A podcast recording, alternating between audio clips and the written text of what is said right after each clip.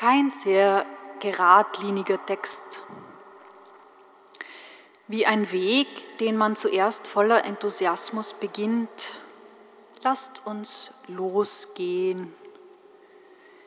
Man hat sich im Vorhinein über die Wetterbedingungen informiert und ist gut ausgerüstet.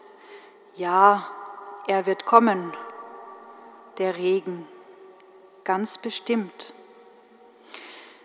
Dann eine offene Frage, die vielleicht viele von uns aus der Kindheit kennen. Was soll aus dir nur werden?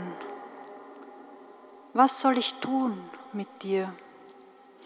Irgendwie weißt du doch nicht wirklich, wohin du unterwegs bist, oder? Unbeständig wie der Tau. Die Worte, die der Prophet Hosea Gott in den Mund legt, sind dann auch hart, sprechen vom Dreinschlagen, von Vernichten, von Zerstörung. Auch beim Propheten Jeremia finden wir solche Stellen, die beunruhigend sind. Du sollst entwurzeln und niederreißen, zerstören, vernichten, umstürzen. Ja, die Arbeit der Propheten ist schmerzhaft und sehr unbefriedigend. Sie wird weder verstanden noch geschätzt. Wahre Propheten, Prophetinnen werden nicht geliebt, weil sie Häuser zerstören und an ihrer Stelle Zelte, haltlose, unsichere, offene Orte anbieten, Tempel niederreißen, einen leeren Raum voller Ruinen und uns in der Kälte und Ausgesetztheit einer entblößten und kleinen Truppe zurücklassen.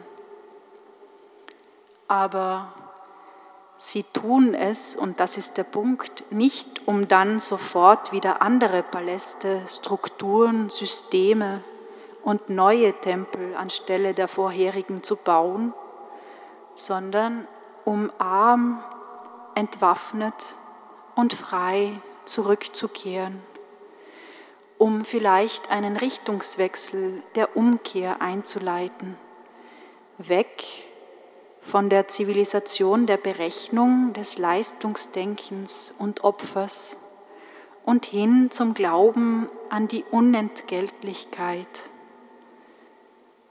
die auf der Hesed, der Agape-Liebe, der Gratia, der Gnade, die eben umsonst, gratis ist, basiert. Sie sind es, diese Propheten, die uns vorausgehen, die ihre Reise in das Land fortsetzen, das immer versprochen bleibt. Das Land des noch nicht. Ein Land, das viele offene Fragen anbietet und sie auch offen lässt, oft noch nicht fertig, noch nicht perfekt, noch nicht angekommen, noch nicht ganz heilig, noch nicht volle Gotteserkenntnis, eben noch nicht liebend und barmherzig menschlich. Aber im nach allen Seiten offenen Land des noch nicht regiert die Liebe, nicht das Opfer. Die Opferkultur stellt uns ein falsches Verhältnis nicht nur zu Gott vor Augen, sondern auch zum Leben selbst. Es ist eine Beziehung, die auf Berechnung, auf Kalkül beruht, nicht auf Großzügigkeit und Empfänglichkeit, die auf wirtschaftlicher, utilitaristischer Logik aufbaut und dem Exzess und Übermaß keinen Platz lässt. Jede und jeder von uns ist manchmal versucht, sich von dieser Opferlogik um den Finger wickeln zu lassen. Dann, wenn wir die Kosten und den Nutzen jeder Handlung, sogar jedes Menschen, zählen und berechnen. Wenn wir nur über Funktionen, Rollen und Effizienz diskutieren und der Leistungsgesellschaft blind vertrauen. Eigentlich ist das Atheismus, denn wir rechnen nicht mit Gott.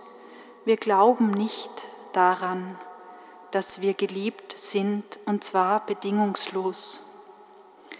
Der Opferglaube sperrt Gott in einen engen Käfig. Liebe will ich, nicht Opfer. Und genau dafür kämpfen mit aller Kraft die Propheten Hosea und auch Jesus Christus, der diesen Text zitiert, um uns zu sagen, die offenen Fragen weisen hinaus in dieses gelobte Land der bedingungslosen Liebe, des noch nicht. Du bist mehr wert als deine Werke. Du bist größer und zählst mehr als deine Berechnungen und Kontrollmechanismen. Du bist besser als all deine Verträge. Du wirst geliebt, auch wenn du es nicht verdienst. Warum? Weil ich dich liebe. Punkt. Ich liebe dich, weil du du bist. Deinetwegen, für dich